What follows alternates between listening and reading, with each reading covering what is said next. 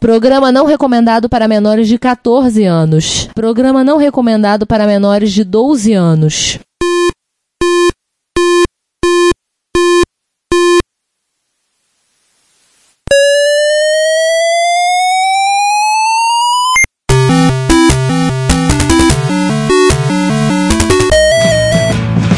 We bought it to help with your homework.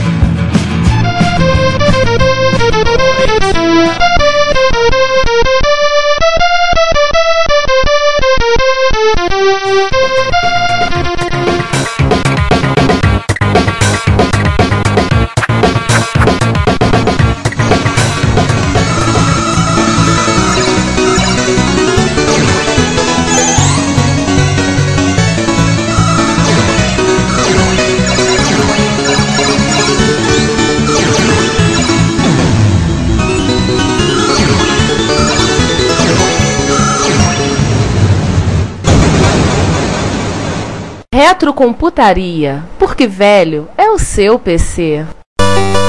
O Hotplan é um programa de planilhas de cálculos fornecido em cartuchos e feito especialmente para o Hotbit. Quando instalado, o Hotplan transforma seu Hotbit numa poderosíssima planilha eletrônica onde centenas de cálculos poderão ser feitos automaticamente e num tempo curtíssimo. Algumas atividades exigem controle frequente e envolvem grande número de itens a serem verificados. Muitas vezes, esses itens estão intimamente relacionados entre si, e é nesses casos que o uso de uma planilha de cálculo se torna indispensável. Imagine uma enorme tabela com 31 linhas e 12 colunas, onde estão anotados valores diários relativos a um determinado investimento. Sendo que todos os valores estão expressos numa unidade padrão, dólar, por exemplo, mutável de dia para dia. Esse é um trabalho bem simples, mas mesmo assim, imagine só o trabalho que daria ter de alterar toda a tabela cada vez que o dólar mudasse de valor. Numa planilha eletrônica como o Hotplan, esse trabalho é incrivelmente simplificado. Basta alterar uma única posição da tabela para que todos os valores sejam automaticamente corrigidos. Existem muitas outras aplicações mais complexas, onde o uso de uma planilha eletrônica se faz indispensável, mas por enquanto. Por enquanto, velha é essa planilha do Google Docs que você acabou de criar para conferir a lista do supermercado. E também esse PC aí. Bom dia, boa tarde, boa noite. Estamos no 65 episódio do Retrocomputaria, ou o primeiro episódio do Retrocomputaria com Maper. Um Bank né? Switch.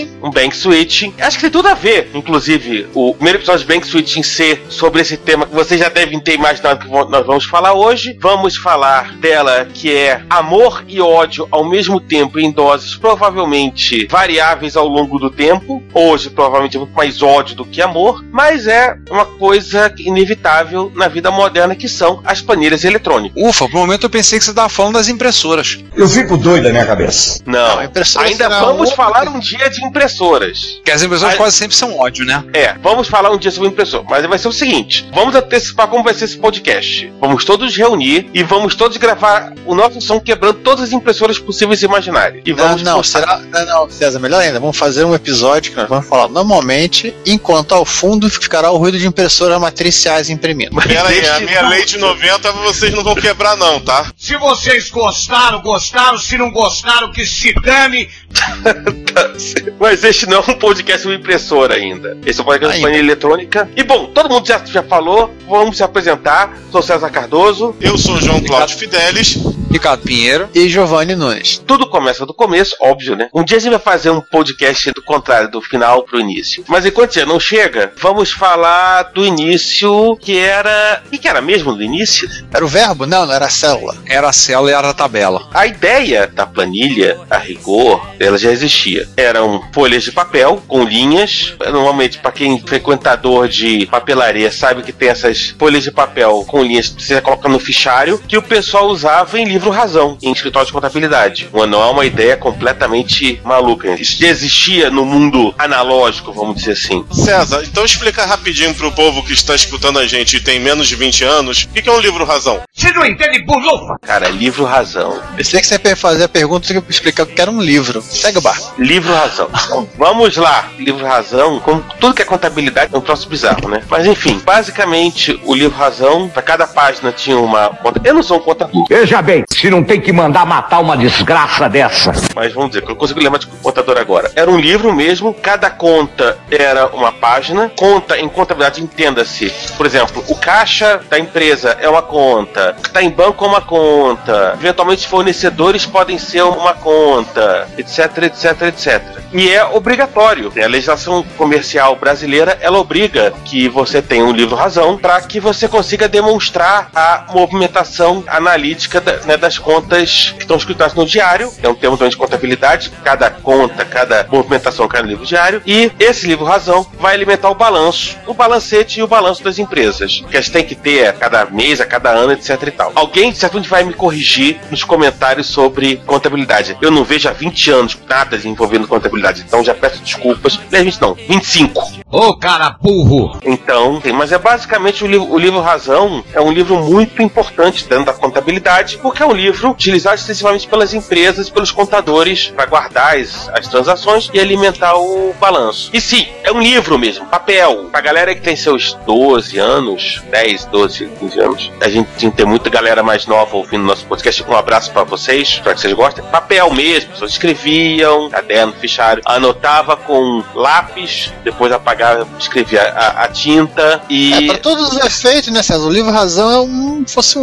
o registro físico das Isso. operações de, de contabilidade. E fim da história. Você tem teu dinheiro em conta, você tem seu dinheiro no cofre, ou sei lá o que, isso, isso tá, entre aspas, na nuvem, né? Isso tá numa coisa que não te pertence. Está na- no balanço, está na- no saldo bancário, está em algum outro lugar. O que você faz é, É, é, registrar pode ser em saldo lugar bancário, pode ser. É. É, pode ser, por exemplo, algum recebível que você tenha por algum serviço que você prestou, ou então alguma coisa que você vai ter que pagar por um serviço que outros te prestaram. Isso tá em vários lugares. Tá rolando por aí. Razão, ele ajuda. te ajuda a, a- a- é uma agenda te ajuda a saber o que você tem que fazer com, o teu dinheiro e o que, os outros têm que fazer para te dar dinheiro Ah, e vale lembrar que assim, escritório de contabilidade, até meados dos anos 70, finalzinho, início dos anos 80, eles tinham, eu não se conto nos Estados Unidos, quadros grandes, quadros negros para escrever com giz poder fazer. E aí eles faziam a atualização, mesma ideia da planilha eletrônica, mas a ideia da atualização à mão. O grande avanço da planilha foi justamente automatizar esse processo. É, mas, mas depois você falou da automatização do. do- Bem, César, o próprio, só para fechar um pouquinho esse assunto, o próprio termo, a própria palavra para contador, né, em inglês, que é o accounter, é justamente isso, é o cara que registra na conta, o cara que preenche o livro, É. e nada mais. César, lembrei que agora do curto do pessoal do Monty Python sobre os contadores que se revoltam e fazem um enterra para navio pirata. Eu sou um cara complicado. Valeu. Meu Deus. Enfim, essa vocês procuram no YouTube, não vamos colocar nos links não. É. Mas enfim, beleza, isso aí existe. Essa maneira de você trabalhar foi montada ao longo do tempo, por anos e anos de, de mudanças, legais inclusive. Toda a contabilidade ela é fundamentalmente, ela é muito permeada por é, mudanças da lei, ela tá o tempo todo ali ligada a coisas que a lei te obriga a fazer, que não te obriga a fazer, etc, etc. Beleza, apareceu o computador, cérebro eletrônico, anos Ah. 60, cérebro eletrônico. E é aquela coisa, o que, que as pessoas pensavam? Ah, joga o meu dado, o computador se vira para resolver imprime. E ainda assim, tem outra questão assim, computadores foram usados dentro dos departamentos financeiros da empresa, ou para o controle financeiro das empresas, já uma, coisa que surgiu logo que surgiu a própria computação de computadores começaram a ser usados dentro das empresas como um todo. Mas eram sistemas, sistemas online, eram sistemas extremamente complicados. Hein, César? Nem tecnicamente era, eles faziam parte do sistema, né? Eles eram o meio do caminho. Eu lembro que a IBM ela, ela tinha um produto que era uma espécie de somador.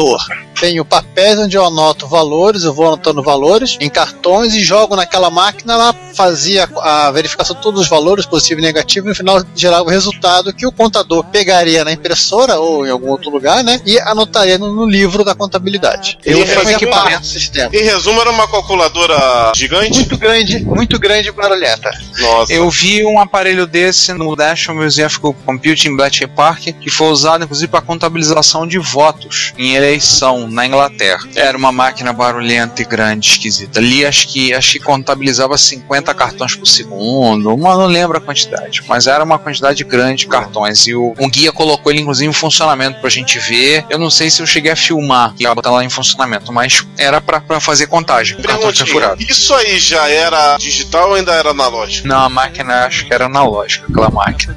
Aquela máquina dos anos 50. analógico. Na verdade, computadores analógicos sempre tiveram também também facilidade na, na parte matemática. Aliás, uma pequena observação: até hoje, sistemas online não são coisas simples de você trabalhar. Um abraço para SAP. Com a minha cara Gosto muito de vocês, né? o pessoal que vende ERP, né? TOTOS, SAP, Salesforce.com, etc. Tal, até hoje é uma coisa complicada. Mas enfim, né? A ideia da planilha já existia e foi relativamente fácil você criar, você transformar isso em uma planilha eletrônica, né? É, você já tinha um conceito, né? Implementar isso no computador não era tão, assim, tão espantoso, mas a questão de É, criar é, relação entre as células. Aonde surgiu essa ideia? Já que as pessoas não tinham o conceito de que o computador poderia usar os dados no meio do caminho, ao invés de ser apenas um cara que jogava os dados para algum lugar para que a pessoa trabalhasse. Teve alguém que implementou isso pela primeira vez, César? A primeira planilha eletrônica para computadores, Não microcomputadores. Isso. Foi uma chamada Lampar para uma máquina em time sharing chamada General Electric 400. Sim, crianças. Havia um tempo que a General Electric fazia computadores. Não só lâmpada. Ah, teve uma época que É, ela fazia não geladeiras. A geladeira do pós-casamento dos meus pais era uma GE. Que a gente faz geladeira ainda, né? Meus pais também tiveram uma geladeira GE durante muitos anos. E a GE faz, até hoje faz turbina de avião a jato, inclusive. Vai, Eles fazem de tudo. Mas vamos dar um tempo. Quem é que explica aí o time sharing? É, mas tio, o que, que é time é sharing? Essa gazela do satanás, eu tô bem arrumado mesmo. Eu explico isso aí. Eu faço isso na frente de um bando de adolescente o tempo todo. Tô cagando, peidando pra vocês. A ideia de timeshare ou tempo compartilhado, a ideia é o que? O sistema operacional lida com processos. O processo é, digamos assim, não é só o programa, é o ambientezinho onde o programa existe. O sistema operacional, então, o que ele faz? Ele coloca processos em execução e vai tirando. Qual é a ideia, então, do timesharing? Ele pega o tempo e dá para cada processo uma fatia de tempo. Digamos, por hipótese, que a fatia de tempo seja 20 milissegundos, por exemplo. Então, o que ele faz? Ele coloca o processo em execução, ele fica em execução, ele tem todo o uso dos recursos da máquina durante 20 milissegundos. Acabou o tempo, o processo é tirado de execução pelo sistema operacional, no caso é o scheduler que faz isso. Ele tira e coloca o próximo processo da fila de execução e deixa em execução durante 20 milissegundos. Acabou, tira o segundo, coloca o terceiro e vai fazendo isso. Os arquivos são colocados de forma uma fila circular. O que, que quer dizer isso? Vai chegar um ponto, acabou de ser tirado o último, o primeiro é colocado em execução novamente. Então, basicamente, esse é o conceito de sistemas de tempo compartilhado ou time sharing. Aí você tem hoje em dia sistemas operacionais Windows, toda a família Unix, Linux inclusive, grande parte dos sistemas operacionais hoje em dia são sistemas operacionais time sharing ou de tempo compartilhado. Deram crianças. Você não entende bulufa? Se você Estudem, meu aluno- senão o professor aliás, Ricardo aliás, aliás, vai aliás, hoje em dia o, aliás, hoje em dia o time sharing é mais conhecido como multitarefa também. É, se você, meu aluno, ouviu essa explicação e não entendeu, não tem desculpa, porque eu já dei essa explicação em sala. É, vai cair Ah. na prova, tá? Ou caiu. Não, eu não tô dando É, aula de tem sistemas operacionais esse ano, não. Chama a polícia e manda meter ele na cadeia. Mas vai cair na prova mesmo assim, a última a décima primeira questão. Boa ideia, vou acrescentar na prova.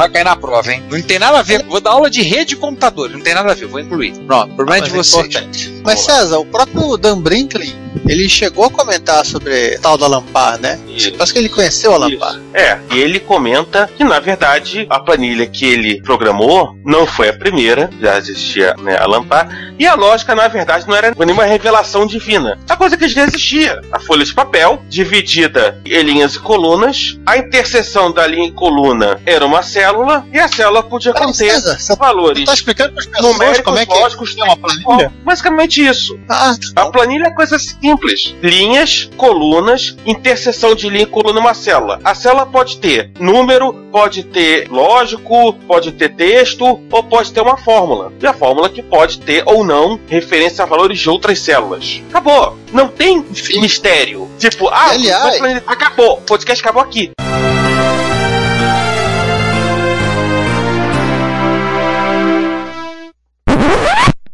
Pode explicar o que é planilha É, eletrônica. aliás, é o seguinte, hein, César? Só pode, é, só ponto de vista funcional, a planilha eletrônica ela é menos complexa em conceito que uma pessoa de texto. Inclusive, é bom lembrar aos meus alunos que estiverem ouvindo que o arredondamento que a planilha faz não é necessariamente ao seu favor, tá? Idiotas! É que a gente explicar, eu tenho uma planilha para lançamento de notas dos meus alunos, que após com os anos a gente vai refinando e melhorando. Eu já lanço as notas, ela já me entrega o resultado do aluno lavado, penteado, perfumado e se o aluno está aprovado ou não. Mas eu tenho sempre um aluno que chega para mim e fala: Ô professor, eu tirei 5,1, dá para arredondar para 6, não? Ô cara burro! Ô professor, eu tirei 4, arredonda para 8 aí. Veja bem, se não tem que mandar matar uma desgraça dessa. Essa aí é matemática, né? Não, porque os alunos sempre acham que o arredondamento é a favor deles. E não é necessariamente a favor deles. O arredondamento é feito critério lá, eu sempre aviso. Pô, professor, mas não dá pra andar pra cima, não. Você ficou com 5,74. Arredondou pra 5,5. Pô, não dá pra 6. Não dá pra você tirar 0,02 a mais, não. Então, vai entender, sabe? Planilha obedece à matemática, tá? E aí a matemática é exata. Se você tirar 5,74, é 5,74. Você tá com 5,5 de média e você vai fazer final minha, tá bom? Bom lembrar. Se vocês gostaram, gostaram. Se não gostaram, que se dane. É, só pra perguntar uma coisinha. Em que ano que a Lampar entrou em funcionamento pela primeira vez? A Lampar entrou em funcionamento em 1969 e ela surgiu por uma necessidade do Bell Canada, que na época era parte da AT&T, né, da Mabel. Na verdade, o primeiro caso é... O primeiro utilização da eletrônica é de 69, mas... Olha só, então você está me dizendo que o nosso primeiro caso aqui de planilha para micros foi exatamente 10 anos depois? Exato, 10 anos. É, primeiro precisaram existir os microcomputadores, né? Pra depois pensar o que fazer com eles. E qual foi a primeira? Vamos lá, vamos. Vamos lá. Que Vamos rumo foi os tambores aí? A gente já falou do programador, um dos programadores, na verdade, que é o Dan Bricklin, o outro é o Bob Frankenstein. O Dan Bricklin, que Não é é. Bob Frankerton? Ah, Bob Frankenstein. Oh, meu Deus do céu. Cara, Caraca, Bob não, justiça seja feita. Bob Frankerton não é Bob Frankenstein como estava na legenda do Triunfo dos Nerds. Se você assistir o documentário Triunfo dos Nerds e pegar a legenda no legendas.tv, tá lá, Bob Frankenstein. Eu peguei essas legendas, corrigi, mandei pro site, não sei por que não publicaram. Então, se vocês tiverem o documentário e quiserem a legenda corrigida, bota nos comentários aí embaixo que eu boto a legenda em algum lugar pra vocês baixarem, tá? O Legendas TV não gosta de mim. Ô, deixa a gente fazer bullying com o cara, vai. Cara, tudo bem que o cara é um monstro, mas não nesse sentido.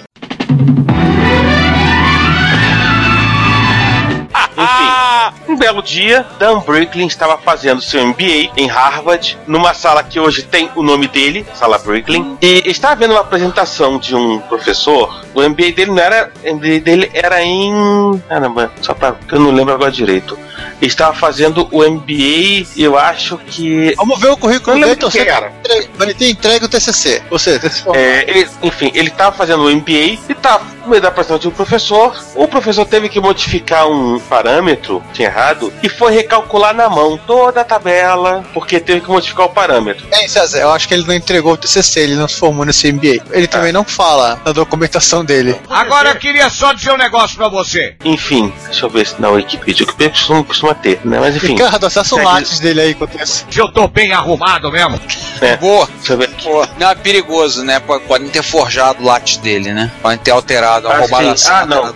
O Bricklin se formou em engenharia elétrica de ciência da computação e o MBA dele era, assim, foi na Harvard Business School, era MBA em negócios mesmo. É, administração aqui. Tem um Administração. nosso. Administração. E aí bateu a ideia, né? O Bricklin, que já tinha esse background de programação, começou a. Beleza, vou fazer a eletrônica porque ninguém merece ficar recalculando tabela na mão. É, mas ele, ele ficou olhando aquele tiozinho careca, toda pegando o apagador e o giz, indo e voltando, indo e voltando, pegando a calculadora. Meu Deus, coitado. E pensou, né? Dá pra fazer isso no computador. E aí começou a pensar, ele conta nos links, ele conta como surgiu a ideia, o que ele tava pensando, como ele montou. E em 1979, o Bricklin e o Frankton, já numa empresa chamada Software Arts, lançaram um programa, são de 100 dólares, que exigia 32K de memória RAM e permitia salvar as planilhas em fita, depois caiu, ou em disco, mas só para Apple II. Esse programa se chamava VisiCalc. E aí é o nosso VisiCalc. ponto de partida. Um VisiCal quer dizer Visible Calculator. Conta o Bricklin, se vocês assistiram o Triunfo dos Nerds, tem uma entrevista com o Bob Frankerton, se eu não me engano, e ele fala que o pessoal de contabilidade, o pessoal vendo a planilha, olhando, vendo o funcionamento, o pessoal tremendo as mãos, isso quer dizer que eu não preciso recalcular toda a tabela na mão? Ele faz isso pra mim se eu botar as fórmulas? O pessoal Oh. tremendo. Glória in excelsis Deo. Toca aleluia aí, então.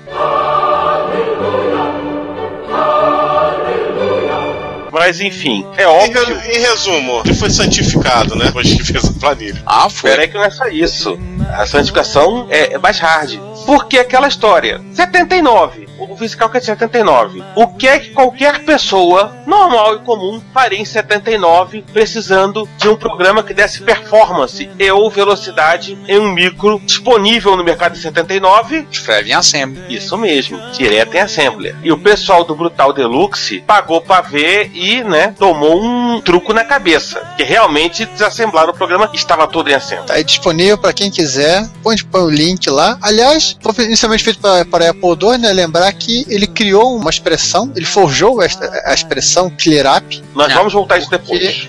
Ele forjou essa expressão da Clear Up porque as pessoas literalmente compravam o Apple II para usar o VisiCalc. Não compravam o Apple II pra botar na mesa, não compravam o Apple II para jogar Shoplift ou sabe sei lá o que se jogava naquela época, por programar em Apple Soft Basic. Não, elas compravam por causa do VisiCalc. Você comprava um computador de 1.200 dólares ou mais para rodar um programa de 100. Tipo, pensa!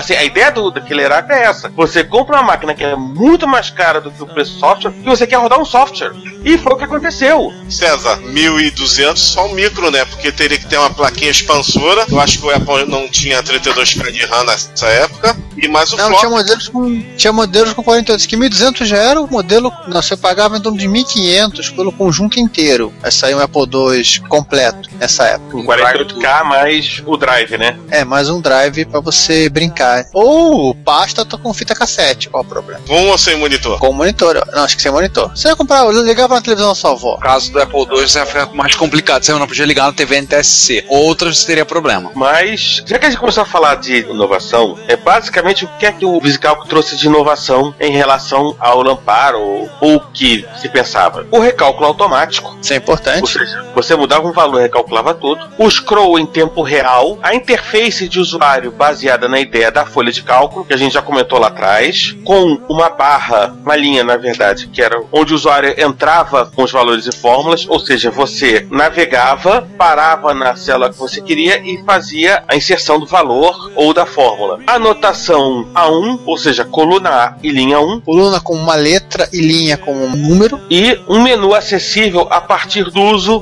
da barra, a barra normal, como Isso existiu, como- é, isso existiu durante anos. Aliás, essa, Não, essa ideia, ah, agora até hoje, ideia, até o- aliás, até hoje, se você olhar, acho que o Office ainda tem, o Excel ainda tem, acho que o OpenOffice ainda deve ter suporte ao uso da barra como comando. A anotação até hoje é A1, coluna como a letra, ou duas letras, e a linha como o número. A interface de usuário, você pega a interface do VisiCalc, é exatamente a mesma que você vê hoje em qualquer planilha. É, inclusive, a, a, a- o VisiCalc, a, Nossa. própria interface, hein, César, ela foi mexida para se economizar tela. Se você para você maximizar o uso da tua tela, tanto em o 40 como 80 colunas. Tanto que você tem uma linha que identifica as colunas e você tinha mais duas linhas de texto que eram onde apareciam os comandos e algum resultado era é, exibido na tela. E até hoje, você pega a tela do VisiCalc, você pega a tela de uma planilha moderna, né, a planilha no seu computador que já é velho, etc e tal, tá lá, é familiar. É algo que você olha e bate o olho e diz, cara, eu consigo trabalhar nisso aqui. Não é muito diferente do que você está acostumado. Mudou muita coisa. Não é uma ferramenta que, digamos assim, teve, sofreu atualizações ou grandes modificações ao longo do tempo. Você pega o VisiCalc, pega um LibreOffice hoje em dia, você vai encontrar diversas similaridades. Mas o, o menu da barra não entrou, não. Não, Testei, não entra funciona. mais. Eu acho que o Excel durante muito tempo ficou, mas não por conta do VisiCalc. É por causa do Lotus Mas- 1, 2, 3, né? É,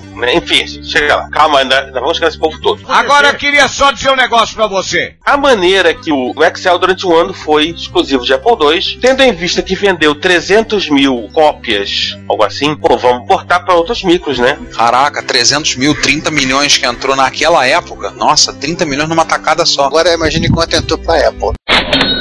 Exatamente isso que eu ia falar. Porque pelo menos Não. uma metade disso aí, no mínimo, não tinha um micro, nem a, nem a planilha. Tem uma entrevista do Dan Bricklin a, a Quartz, que a gente vai colocar no show notes porque é muito extremamente interessante, conta que o próprio Steve Jobs disse explicitamente que o VisiCalc foi o que levou o Apple II para ter o sucesso que ele teve. Porque muita gente passou. A gente vai comentar mais sobre isso lá na frente. Mas enfim, muita gente passou a ver sentido no computador a partir do VisiCalc. Mas então, voltando, beleza, portou para outros micros. E eu acho que a maneira que ele portou foi extremamente interessante. O porte tinha que ser book compatible. Ou seja, tinha um book que eles sabiam e o port ele tinha que reproduzir aquele book. Em resumo, eles não iam consertar o bug, eles iam deixar o bug lá para ele ser um backmark. Não, não, feature. Ou isso. Isso, significa que, né, sendo book compatible, os bugs foram carregados para Apple III, Atari 800, o Commodore PET CPM 80, É o pet, é o pet, é o pet, é o pet, é o pet, é o pet, é o pet, é o Patch de verdade com tecla decente e sem um cassete. ou o MPC e olha só que bacana, o Sony SMC 70, o único porte musical que rodou sobre CPM. E eu diria que o único musical que rodou no Micros 80 e Não, e não, faltou uma 3,5. coisa aqui. Ele também saiu pra TRS-80. E TRS-80 que é, quer dizer, 80. É. Mas, nessa época, o TRS-80 não rodava CPM. Rodava era o SMC 70, o único caso de Visical que rodando sobre CPM, né, no caixotinho da Sony. E pasme com Drive 3,5. É, e o SM70 não é um MSX. Exatamente. Aliás, ele é mais um que a gente achou perdido que deveria estar no episódio dos micros orientais e que, e que hoje em dia tá merecendo um parte 2 aquele especial. Porque tanta coisa que a gente achou depois. Também, né? Vamos, Porque esse pessoal vamos. tem quase 6 anos. Pois é, nesses É, não. 10 anos achamos tanta bizarrice que merece um outro episódio. Giovanni, pega aquela nossa lista infinita e acrescenta lá. Sem colocar o caixotinho da Sony que parece que foi feito pra Philips. É. Bichinho feio, diga-se de passagem. Bota ele ali do, do ladinho do, do Itachi Basic Master. Não, melhor, em cima dele que dá espaço. Aquilo ali é uma mesa mesmo. Não, põe embaixo. Pô, tu Não quer é matar perigoso. o bicho? Você botou embaixo?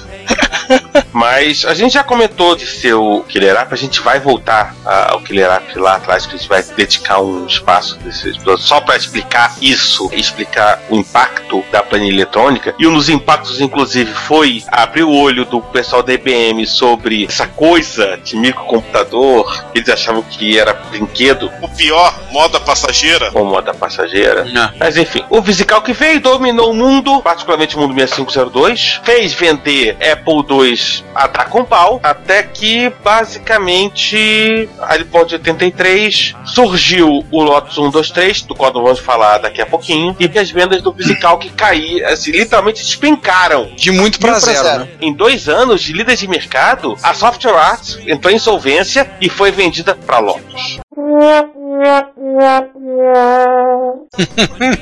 Irony is a bitch. E veio aquela meba gigante escrito Lotus, abriu seus tentáculos e fagocitou o musical. Absorveu É, tem tudo. Dois, é, tem dois detalhes bem interessantes, cada um fala um detalhe aí, se alguém quiser. Tô falando demais nesse episódio. Então Ninguém vamos mais, Nem é aturando. Tá bom, eu, eu falo do primeiro. O conceito de planilha ele não foi patenteado porque simplesmente esse conceito não existia em 81. É, não existia conceito de patente de software, né? É, hoje só patenteia soma. Soma, subtração, multiplicação. Também não existia o conceito de patent troll, né? É. Tem outra coisa também que ele foi vendido pela Personal Software, depois virou Vision, e aí começou uma briga na justiça, que era de braço. E se você quiser mais informações, você pode dar um pulinho lá no site do Dan Bricklin, que ele tem as explicações a respeito. Aliás, eu descobri que o Dan Bricklin é nosso concorrente. Ele mantém podcast. O quê? Tem podcast no site dele. Você entrar no site, tá lá ele fazendo pose de galã de quinta, na foto, e tem uma seção lá, podcasts. Tá tudo bem, tá um mais desatualizados. Então, o último podcast é de 22 de janeiro de 2014. Mas tem gravações lá, e fez pra comissão. A intenção é complementar o conteúdo do blog dele. Então, tem um bocado de alguns áudios lá interessantes, se vocês quiserem ouvir, umas coisas curiosas. O site até é simpático, tem fotos da época, bastante informação, os escritos dele, história. Tem coisas recentes que ele continua botando a mão na massa. Então tem, por exemplo, coisa feita pro Apple Watch. Ele comenta coisa pro Apple Watch. Fez o VisiCalc para Apple Watch. Veja bem, se não tem que mandar matar uma desgraça dessa. Alguém deve ter querido portar. Não, assim, ele não vai fazer porque ele, até na entrevista pra Quartz, ele fala como é inviável você colocar grandes quantidades de dados e números em equipamentos móveis, celular, o, o smartwatch, etc e tal. Certamente ele acha que a eletrônica não vai prosperar muito, mas ele acha que outras coisas vão ter que aparecer em geral, coisas de uso geral. Mas enfim, aliás, já que a gente falou de CPM, vamos falar de CPM? É, vamos fazer aquela pausa antes de fa- de falar do sucessor do VisiCal, que foi o Lotus 123. Vamos falar dos concorrentes contemporâneos do VisiCal. A gente falou Até porque que. certamente falou, certamente o primeiro contato de muita gente no podcast foi com algum deles. É, só lembrando que ele foi a planilha predominante do mundo 6502, só que o mundo não era só 6502, né? O que, que surgiu surgiu no, no cenário do- dos outros mundos. O CPM, eu acho que foi talvez o único grande caso do CPM em que você tinha uma disputa entre dois programas. Porque, por exemplo, a editora de texto CPM, WordStar,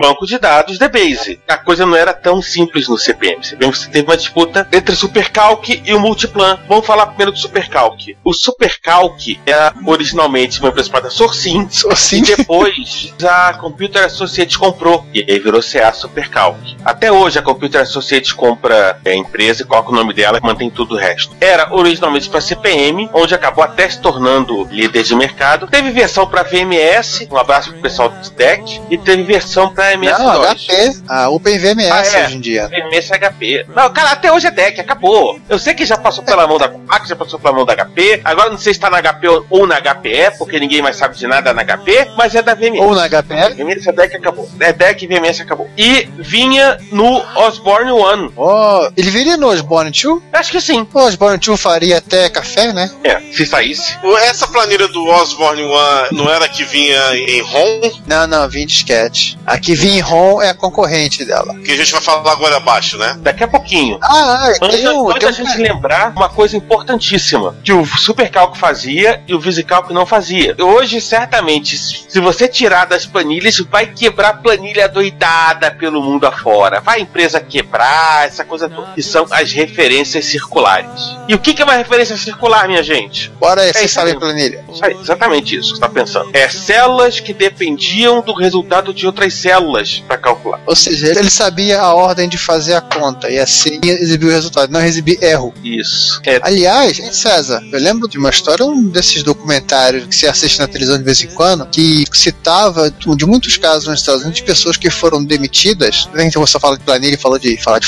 fórmula, foram demitidas por erros de cálculo das planilhas. Porque o sujeito, ele, em vez de, apagar o conteúdo da célula, ele colocava um espaço. Ah, tudo bem. Na soma, você colocou cinco valores numéricos, colocou cinco valores de string, a soma vai ser a soma dos cinco valores numéricos. A string vai ser ignorada. O problema é que o cara também usava equações estatísticas. Então, para calcular a média, a média não era calculada dos cinco valores, mas sim dos 10 valores. Então, o valor modificava. E assim, o valor era errado. E o cara dava previsões erradas, valores errados na- no relatório pro chefe. Obviamente que o chefe You are. Aliás, uma observação, um dos links que eu mais gostei de achar para esse episódio, vou colocar, é justamente como o gerente de produto da Sourcing conta como Supercalc, o Supercalc 3, passou a fazer referência cruzada. E como ele, inclusive, conseguiu vender Supercalc em vez de Lotus 1, 2, 3, porque o Supercalc fazia referência cruzada. Por quê? O que, que a referência cruzada permitia? Permitia cálculos de margem de lucro, de uma maneira muito mais simples. É o profit sharing. Na verdade, acho que profit sharing é margem de lucro, não, meu Deus do céu. de ação, né? Contribuição, é partilha de lucros ou alguma coisa desse tipo aí. Eu já fui melhor nesses termos econômicos, eu confesso pra vocês. Sim, É, de acordo vender, com- e era uma, é uma De coisa. acordo com o Google Translate, é partilha de lucros mesmo. É, isso fez uma diferença absolutamente brutal, porque inclusive permitia planilhas mais sofisticadas, para cálculos mais sofisticados que ainda eram feitos na mão, porque o VisiCalc não permitia referência circular. Do resto, talvez outra coisa mais interessante para falar, né? O Vamos falar do o Multiplan. Gente, o Multiplan era ou o Microsoft Multiplan, vamos usar nome e sobrenome, pois é realmente, justamente, antes do Excel existiu o Multiplan. Ele foi escrito pelo Douglas Klander, aliás, ele escreveu as versões do Multiplan contra a primeira versão do Excel. Então,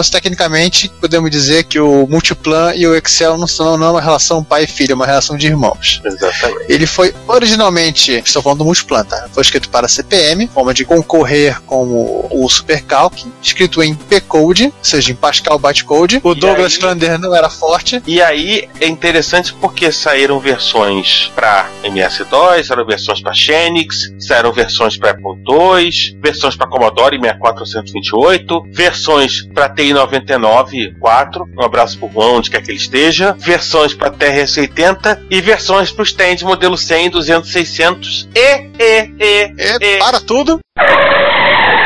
E isso Quer que eu falar, estou Ricardo? pauta dramática, hein? Pauta dramática. Teve multiplan pra MSX, gente. Na verdade, vocês sabem, é uma versão em cartucho, vendido pela ASCII com o nome de MSX Plan. Nós, inclusive, fizemos um post razoavelmente recente, foi de dezembro de 2015, um Domingão do Agony, falando lá a preservação do MSX Plan para a posteridade. Então, teve a versão para MSX em cartucho, era o MSX Plan. Pra quem quiser se divertir, só a informação de que o MSX Plan foi vendido pela Sharp Barrepcon no Brasil com o nome de Hot Plan. Isso, você também usou a Multiplan no Brasil na época. Por vias Oh. transversas, mas usou. E a bizarrice não para por aí, não. Pois é, né? Porque saiu pra Mac. Sim, saiu o Multiplan pra Mac. E durante o primeiro ano de vida do Mac, foi a única planilha disponível para os usuários do computador. Era a única coisa que você tinha pra usar. Aliás, no filme que o Ricardo ama, que é o Pirata do Vale do Silício, Merda! tanto a dublagem quanto a legendagem, ela destroçou uma expressão do ator que faz o Bill Gates, falando que eles tinham o multiplan disponível em várias plataformas. Então, acho que na legenda ficou. Nós temos multiplanilhas disponíveis em várias plataformas. Mais um motivo para eu não gostar de Piratas do Vale do Silício. Poderia ser pior, poderia ser esses filmes novos do Jobs. Poderia ser Piratas do Vale do Silicone, né? Como muita gente traduz É. sili- silicone. Nossa. O filme do Jobs com o Michael Fassbender, eu não vi ele todo, vi uns pedaços, mas aí o filme é bom, assim. Minha esposa, que não sabe nada do assunto, viu e ficou horrorizado com ele. Você tá falando igual o Silvio Santos agora. Você não viu, mas sua esposa viu. Não, minha esposa viu o filme todo, eu vi só um pedaço, meio último terço do filme, já sabia da figura. Aí ela ficou apavorada. Quando ela assistiu o filme todo, ela, meu Deus, mas esse homem não presta. Não fala alto, tem usuários de Apple em todos os cantos, eles podem vir querer te atacar. Estamos sendo espreitados. Então, que- então Estamos quer dizer que. estamos caçando toelhos. Então quer dizer que, que esse filme veio pra botar uma patical naquele Jobs de 2013, que ele era santinho, ele era hippie bonitinho. Não, amava tem dois. crianças. Levava crianças com queijo, muito queijo. É, cheddar. Mas vamos voltar a falar de bizarrice? É. Porque talvez a maior bizarrice foi que o Multiplan saiu para um computador chamado B20 da Burroughs. Jesus. É um troço tão bizarro que é até difícil achar informação sobre ele. Pergunta pro Google, o Google te faz cara de conteúdo. O que são esse monte de caixinhas que eu tô vendo na foto aqui? Seus módulos que compõem ele, não? Deve ser. Cara, é estranho mesmo. Mas aí que tá, eu tô olhando, a máquina em si, ela- ele tinha um processador arquitetura de PC. A 80, processador PC 86. É, tem uma versão dele com 80386. Cada Só módulo, que não por exemplo. rodava MS-DOS, rodava um sistema chamado BTOS, que era licenciado da Convergent Technology. Então esse cara era o PC do mundo bizarro, é? Era o PC da Burroughs, né? Uma máquina eh, realmente diferente, assim. Tá, tudo bem, vamos falar também. Ah, eu usava processador PC e não era um PC. Tá, FM Towns também, não o que dizer. Mas a máquina É. realmente é, é interessante a ideia de módulos. Então você encaixar tinha um módulo com um processador, outro módulo com HD e flop encaixando lá. É, Obviamente você isso- vai expandindo, você faz uma mesa com ele, né? Sim, você faz, não, você faz o seu banco, mais fácil. Isso aqui, sabe o também. que é isso? Isso aqui é literalmente o conceito de arquitetura de mainframe aplicado em meu computador. Não. Vocês podem ver o Mini, né? Vocês podem ver que a Texas fez a mesma coisa com o TI. O TI era pequenininho, mas quando você comprava a PEB e comprava os periféricos, ele se transformava numa coisa que você tinha que comprar uma mesa para o computador. Num monstro. Você tá falando, eu tô vendo aqui um, um artigo falando sobre o- os Mac Pros, né? Da ideia, o É. conceito modular, o conceito modular dos Mac Pros, não sei o que. E o cara dizendo, será que eles serão os novos Borgs B20? Eu fico doido da minha cabeça. É, velho, o bagulho é doido. Mas, O universo enfim, é cíclico. é, universo é cíclico. Vamos deixar um link bem, ah, bem rapidinho. O, É, é bem né, legal esse link. É, o pessoal do dr70.org tem um- uma página bem interessante sobre multiplan para a linha Tend, não apenas para o TRS-80, né, com Tem preço, screenshots. opções e screenshots e tudo mais. E claro, uma coisa que todo mundo faz questão de não lembrar é que o multiplan usava a notação L1C1, ou seja, linha L1 e coluna C1. Ai, Veja bem, se não tem que mandar matar uma desgraça dessa. E Microsoft. Que significa basicamente o A1 do physical, que era A1 A1 no multiplan. Não, L1C1. Não, R1. Ah, é. C1. Ah, é. Ah, é. R1C1. aí a propósito, diga-se de passagem, eu não sei hoje em dia, mas até há pouco tempo o Excel tinha suporte a abrir arquivo do Multiplan. Tinha. E eu vou ser honesto com vocês, eu não tenho certeza, eu tô tentando verificar disso agora. Talvez o LibreOffice tenha. Uma época, se não me engano, tinha suporte ao Multiplan. Não, se tiver suporte aos arquivos do multiplan, a importação vai ter que pelo menos entender. Ah, a- ele a- a- converte a letrinhas. Olha, o LibreCalc, ele não suporta mais, só suporta o Silk, que é o formato que faz- que é da própria Microsoft para exportação de dados. É, não tem mais Aí- suporte, não. Mas assim, tanto o Supercalc, que aliás eu usei o Supercalc no MSX, né? o Supercalc para MSX é a partir do CPM, enfim, coisa toda, como o Multiplan, não eram killer apps do CPM, porque o CPM não precisava ter killer app. Basicamente, Ele era o chegou Killer um momento que o CPM se vendia sozinho. O poder secreto do CPM era ser o CPM. É, o VisiCalc foi a killer app, foi criador do conceito de killer app, e aí a gente volta a falar de mais um criador de killer apps, e esse foi talvez mais relevante no final das contas. Em 1983, Mitch Capor, que era amigo dos criadores do VisiCalc e Jonathan Sachs, lançam como Lotus Development Corporation uma planilha de cálculo eletrônica chamada Lotus 123. Ah, uma curiosidade, o Mitch Capra, se não me engano, era professor de yoga por essa época. O nome era Lotus por causa da posição de Lotus do yoga, se não me engano. Não era porque ele queria ter um carro da Lotus. Ah, tá. Uma coisa que eu vou logo destacar assim, de cara. Em 83 tivemos o lançamento do PCXT, né? Eu acho que tá intimamente ligado ao lançamento desta versão do PC com o Lotus, não? Sim, tá intimamente ligado até com o desenvolvimento depois do XT. A gente vai chegar lá. É, mas por que que é um, dois, três? Porque era tão fácil de contar quanto um, dois, três. Também. Porque não era só planilha. Ele tinha o modo para geração de gráficos, que era o chat. Eu acho que o Supercalc passou a ter isso posteriormente como um disco à parte. Isso. E um banco de dados rudimentar. É o início do banco de dados de pobre. Assim como o Mitch conhecia o pessoal do escada musical e tal, se manteve bem próximo. A estrutura de menus era a mesma, a anotação a um, assim, não tinha muita dificuldade, o pessoal sabia o que, que era. É, também ele não fazia muito sentido ele resolver reinventar tudo, né? Dá mais para um público que, no mínimo, estaria migrando do Apple II para um PCXT. É, então aproveita, né? É, e no final, eles portaram para várias plataformas sem sair do universo do computador profissional, por assim dizer. Ele saiu, além da versão padrão de MS-DOS, ele saiu para OS2, é, Você tá rindo do quê? uma versão para Deskmate, que era a interface gráfica que atende, vendia nos PCs dela, versão para Unix. Eu não tô agora lembrado se cheguei a ver um Lotus 123 de Unix rodando em algum momento da minha vida. Para macOS, Ou melhor, System, vamos né? falar, é, vamos falar o nome que ele tinha na época, antes dele ter ficado de boutique. E E, César, os Pocket PCs da HP rodando MS-DOS. Mas Eu tenho lá. E o que acho que muita gente acabou usando. ou que fingir que como usava? Ou fingir que usava como boss screen de jogos.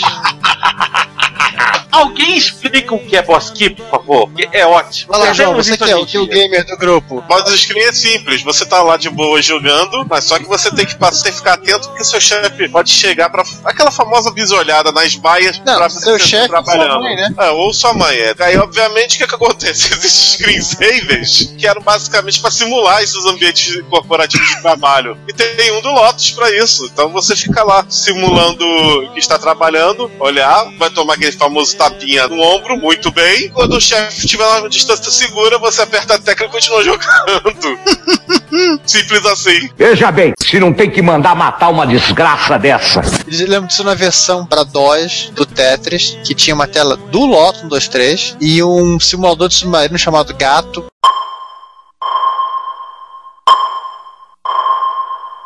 Tem para várias plataformas a versão para DOS. Tinha também uma planilha do Lotus e por aí vai, né? Isso aí. É, rapidamente, indo um pouquinho mais pro futuro. Curiosamente, o Excel tinha um oposto. É, tinha um um joguinho dentro do Excel, então eu acho que isso foi uma piada em cima desse boss screen do Lotus. Olha, não, o boss boss- não era da Lotus. As empresas que copiavam na cara de. Quer dizer, copiavam entre aspas, elas faziam uma tela parecida, mas evitava colocar nomes. Sim, sim, sim, é isso que eu quis dizer. Eu acredito que o Excel teve um joguinho embutido pra fazer uma piada em cima dessa. Vocês falaram de boss screen, vocês me lembraram, há muitos anos atrás eu peguei na internet o Hacker Test. 512 perguntas pra fazer o nível, seu nível de hacking, e ele tinha uma boss screen. E a boss screen se acionava, em vez da planilha entrava um, um X write, e ele estava redigindo uma carta, e no meio da carta estava piscando a frase dizendo: Meu chefe é um completo idiota. Chama a polícia e manda meter ele na cadeia.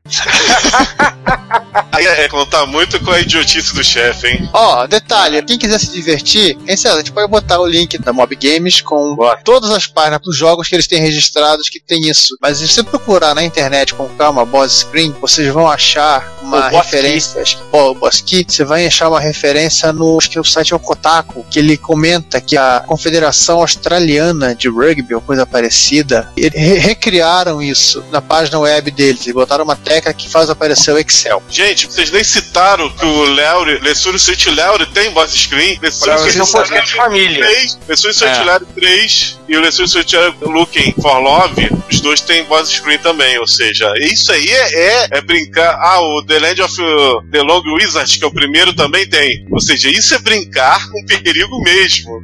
né? Sabendo, só pra comentar isso aí, já pra adiantar a vida de vocês, tem relatado no Mob Game 60 softwares com Boss Key e Boss Screen, sendo que o mais recente dele é um Sudoku para Windows de 2006. O Star Wars Arcade, aquele vetorial, também tem uma boss screen. Impressive. Esse é para os fãs de Star Wars. Pô, eu Ah, não tem- sabia, me ferrei. Tem vários jogos aqui. Caraca, o Ultra Vixen, jogo pornográfico, Cyber Strip Blackjack. Isso que é brincar com perigo. Isto é a maior putaria! O cara tá lá no trabalho. O Jack Rabbit, que é um joguinho de plataforma da Epic Mega Games, aquela que anos mais tarde faria o Gears of War também tem. O Festar em 3D tem. Spear Alô? of Death. Tem, tem. Ele- Eu lembro de ter visto uma vez, só que eu não lembro o conteúdo. Eu acho que isso não é uma planilha, é um- é um gráfico que você estaria vendo porque você estava trabalhando numa planilha. A expansão dele, Spear of Death, também tem, obviamente. Tiraram isso no Doom, pelo visto. Que pena. Mas vamos voltar ao Lotus. E agora acho que a parte mais interessante do Lotus, porque na verdade o Lotus 1, 2, 3 para você muito mais relevante pelo que ele causou do que propriamente pelas features. Primeira coisa é a seguinte: o Lotus 1, 2, 3 era orientado à performance. E isso significava que ele ia direto no hardware do IBM PC. Metal. Precisava ser rápido, né? É. E aquela história: se você quer rapidez em um computador, programe em Assembler. Acabou. Tá Até hoje. Não tem que discutir. Escove Bit Assembler. E sim, até a versão 3.0 do Lotus 123, ele era programado em Assembler. 86. Por E- conta disso, né, você precisa. É, você tem que atualizar uma planilha gigantesca, tem que botar informação na tela. Você não vai perder seu tempo mandando a bio do PC escrever na tela. Você usava, colocava baixo direto, di- direto no segmento de RAM onde ficava a tela. Não. Tudo bem, isso produziria um efeito de snow, porque você estaria escrevendo direto na memória em placas CGA mais vagabundas com processadores de com clock mais rápidos. É porque você estaria fazendo as coisas se atropelarem. Quem é do Spectrum vai saber do que eu tô falando. E quem usou muito PC XT com CGA vai também lembrar do que eu tô falando. Só uma pergunta: alguém ouviu falar da BIOS aí? Cadê? Onde? Sumiu, roubado. BIOS, bichinho ignorante operando o sistema. Só tem merda! Gente, pra onde nós vamos, não precisamos de BIOS. Deus.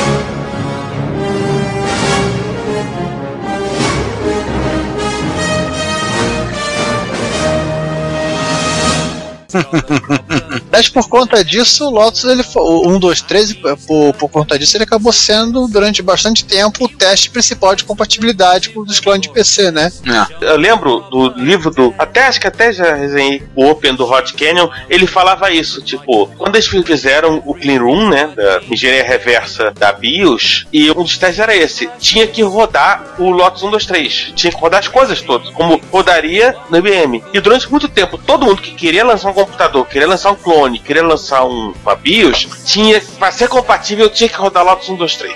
Até porque muita gente comprava o PC para rodar Lotus 1, 2, 3, né? Então, É. seria bom você Ah. fazer uma coisa que funcionasse, senão você perdeu o cliente. É óbvio, uma das coisas que planilha pede muito é memória, porque os números tem que acontece. Você roda a planilha, ela joga a tua informação na memória, pra você calcular rapidamente, fazer o cálculo muito mais rápido que ir no disco e voltar. As planilhas ficam muito grandes, você precisa de mais memória. Ah, mas pera aí, mas 640k são mais que o suficiente para todo mundo. Esse computador tá uma merda mesmo, viu?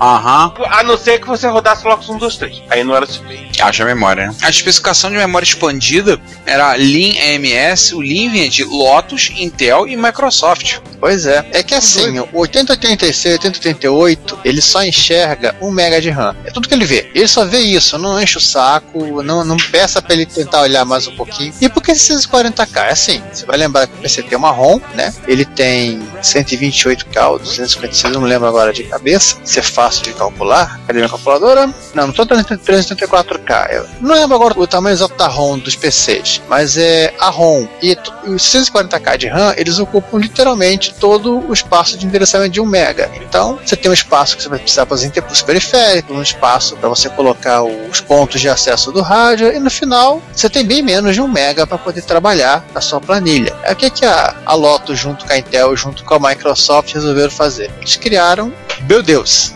Começamos o episódio falando disso. Bank Switch. Eles criaram um método de Bank Switch de página de 16K, num bloco de 64K que dava para fazer, fazer, fazer segmento de 64K. Que sabe, conhece a arquitetura do 3088, sabe o que é um segmento. E que permitia, aí cronologicamente falando, né, expandir a memória do seu XT e do 286 para 4, 8 e até 32 MB de RAM.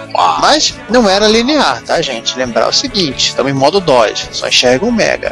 Tecnicamente, essa coisa era uma espécie de Mega RAM de XT. Ah. É, Giovanni, eu Oi. sei que tem uma história de Lotus 1, 2, 3 aí. Sim. Eu vou pegar uma água e você conta. Tudo bem. Vou... Quando eu fui estagiário na... há muitos milhões de anos atrás, na finada casa, sendo essa rede de supermercado do Rio de Janeiro, para quem é de fora, e eu fui estagiário lá bem no comecinho da década de 1990, eu cheguei a ver, justamente eles tinham um 286, era o padrão dos computadores nessa época de escritório, né? XT, pro feijão com arroz, 286 para trabalhos mais, mais pesados. Ele tinha uma dessas placas de memória LIM, placa gigantesca com expansão de RAM. Era slot ISA ou era ISA mesmo? Não lembro agora. Eu acho que é um é o ISA com um pedacinho a mais. Que a placa era gigantesca de grande. Nem lembro Podia exatamente o tamanho. Não era, não era o VLB não? VESA? Não, é o 286, cara. É que as placas, não, é, eram, as placas eram grandes porque o pessoal usava pra fazer tipo 2 MB de, de RAM com memóriazinha de 16K, né? Então acha chip. Devia ser ISA 16 bits. É, o ISA 16. E era justamente um computador que usava pesado o Lotus. Isso na época eles iam trocar essa máquina por um 386, aí não precisaria ter essa expansão maluca. Que inclusive você tinha que instalar o driver, senão o Lotus não reconhecia, tá? Uhum. Uma outra curiosidade também dessa época, isso já no modo VGA, já mais, mais para quem usava 386 386, a Lotus, no, antes da migração, da, da,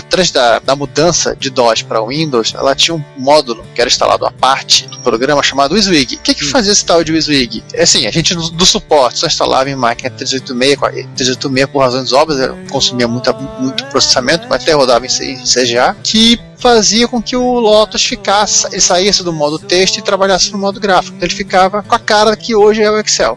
Podia usar o mouse, era gráfico, você podia inserir um gráfico direto na planilha, você podia colocar negrito, itálico, sublinhado, você tinha visual, esse tipo de coisa. Vocês hum. querem mais história ou tá bom por hoje? Eu tô bem arrumado mesmo. Retrocomputaria, dedicação total a você.